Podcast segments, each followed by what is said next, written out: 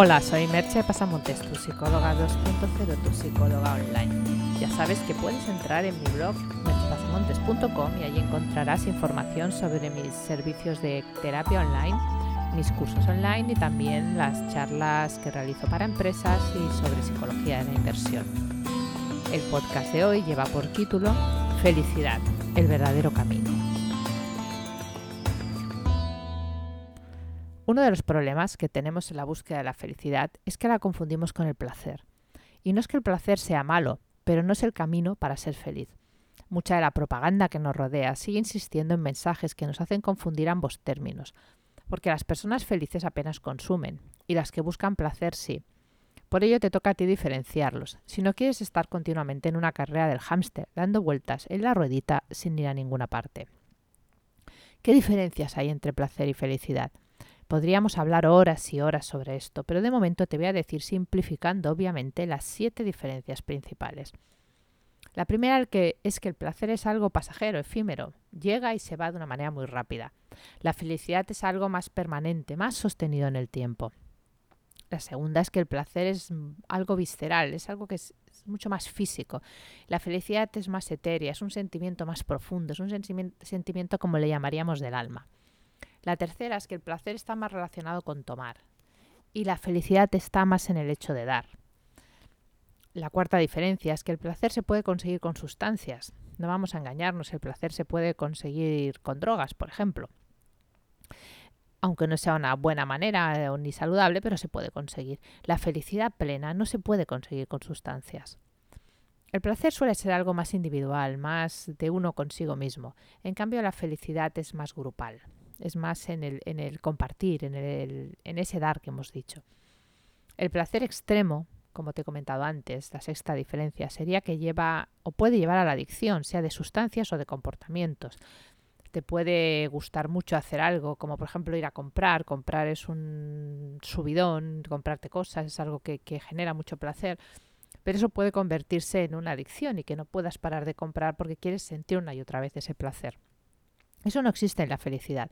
La verdadera felicidad va acompañada de plenitud y ya no necesitas añadirle nada más. Y la séptima diferencia, la que explica uh, un poco más todo esto, eh, es la que tiene que ver con nuestra neurofisiología y es que el placer está regulado por la dopamina y la felicidad lo está por la serotonina. ¿Qué es todo esto de la dopamina, la serotonina de la que te estoy hablando? Estos son nuestros neurotransmisores. Los neurotransmisores son sustancias químicas que facilitan la comunicación entre nuestras neuronas. Hay muchos de ellos, pero hoy nos vamos a ocupar básicamente de estos dos que he nombrado, la dopamina y la serotonina. En una versión sencilla y corta, te diría que la alegría, eh, la euforia, la determina la dopamina y es esa sensación de subidón. Y la felicidad vendría mediada por la serotonina y es una sensación de bienestar y sostenida en el tiempo.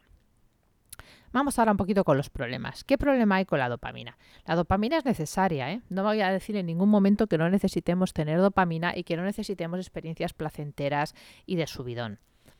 Pero es un neurotransmisor que produce excitación, es decir, hace que la siguiente neurona se active. Cuando las neuronas tienden a activarse muy a menudo, mueren. Para mitigar eso, lo que hacen es suprimir parte de los receptores, los receptores que de la neurona que recibe el impulso de la anterior neurona para evitar esa muerte. Y eso produce, al haber menos receptores, que cada vez necesites más dosis para sentir el mismo efecto, porque necesitas activar más neuronas. Esa es la consecuencia de, esos receptores más pequeños. Hay menos receptores, reciben menos sustancia, tú sientes menos placer, con lo cual quieres más dosis de lo que sea para sentir el mismo placer. Y eso es lo que se conoce como tolerancia. Esa muerte neuronal, cuando esa neurona ya no puede más y ya dice adiós, aquí acabo, es lo que llamamos adicción. Y es lo que hace que tú te sientas mal y que necesites como ese vacío, llenar como ese vacío que experimentas. La serotonina, en cambio, es un neurotransmisor inhibidor. Inhibe al receptor y eso provoca más disponibilidad de la sustancia en el espacio intersináptico, como se suele decir, y como consecuencia sensación de alegría, de bienestar no activa las neuronas, sino que trabaja en su interior, a modo de simplificación. Te sientes pleno y conectado con el mundo. Y lo que riza el rizo es que la dopamina puede interferir con la acción de la serotonina. De modo que a más placer busques, más infeliz seas, más vacío te sientas. Sería como vivir en una montaña rusa, en subida y bajada continua. Eso no quiere decir, como te he dicho antes, que no, que no puedas hacer actividades que aumenten la dopamina. No solo puedes, sino que debes. Lo que no debes es centrarte exclusivamente en ellas como medio para sentirte bien. Si solo te dopaminas, por decirlo de alguna manera, para sentirte bien, cada vez necesitarás más y nunca acabarás sintiéndote bien. Y eso que empezó haciéndote sentir bien acabará haciéndote sentir mal. ¿Qué formas hay de aumentar la serotonina y por lo tanto los niveles de felicidad? Algunas formas sencillas de conseguir aumentar esos niveles de felicidad. Una es la conexión, el hecho de conectar con los demás. Ya te he dicho que la serotonina era más grupal, estaba más en el dar. Cuando te relacionas surge la empatía a través de la conexión de las neuronas espejo y se produce oxitocina. La oxitocina es otra neurohormona que regula los efectos del estrés. Esa, es esa hormona que te eh, lleva a pedir ayuda a los demás, a pedir conexión y a ofrecerla también. Es la hormona que también se libera en los abrazos, en, durante el orgasmo en las mujeres eh, y que facilita la conexión y la sensación de apego. Y además esta es una hormona que regula los efectos del estrés y eso también te ayuda a que aumente la serotonina y a que te sientas mejor. Por lo tanto, un círculo social, conectar con los demás, aumenta tu serotonina. También lo hace la contribución, con tu trabajo, con tu actitud o incluso con filantropía. Ayudar a los demás, de algún modo, es otro pasaporte a la felicidad. El mindfulness, hemos hablado muchas veces de él. Ya sabes que en, mi web puedes encontrar un link a un curso online, una introducción al mindfulness sencillo y, muy, fácil para empezar y, muy fácil para occidentales. O sea, yo te lo recomiendo porque es muy sencillo de, empezar y de, sentirte motivado a continuar y luego a profundizar en otros lados. Entonces, el mindfulness es una gran herramienta para tener una mente en calma, focalizada y relajada y para entrar en estados de profunda conexión contigo mismo y con el todo, llamémosle, con esa sensación de, de, que la felicidad, de que el yo va más allá de uno mismo. Y eso también ayuda a que aumente la serotonina y esa sensación etérea de la que te hablaba antes. El ejercicio es otra manera. Cuando empiezas el esfuerzo, aumenta la dopamina y el cortisol. Eso, por eso te he dicho que no, no estamos aquí demonizando la dopamina, ¿eh? sino poniéndola en su lugar pero cuando acabas aumenta la serotonina y las endorfinas internas. Por eso te queda al final esa sensación de relajación y bienestar. Así que el ejercicio es otro aliado tuyo para estar feliz. Comer bien y cocinar. Cocinar como acto social o incluso como acto de amor hacia ti mismo también aumenta la serotonina. Si es como acto social, por esa conexión, si es como acto de amor, porque todo acto de amor hacia uno mismo aumenta también oxitocina, serotonina y aumenta esa sensación de bienestar. Luego, comer bien porque te ayuda a ingerir alimentos que te lleven a obtener los nutrientes que necesitas y los nutrientes que te ayudan a sintetizar la, la, serotonina, perdón, como es el triptófano, los omega 3, que protegen la membrana neuronal, y bajar la ingesta de azúcar, porque el azúcar estaría más como, no es que sea dopaminérgico, pero entiéndeme, estaría más en ese subidón y bajón rápido. Entonces, no es que no puedas comer azúcar, pero no te pases. Dormir bien, ¿Por qué? Por lo mismo que hablábamos antes. Si no descansas, suben los niveles de cortisol, sube el estrés.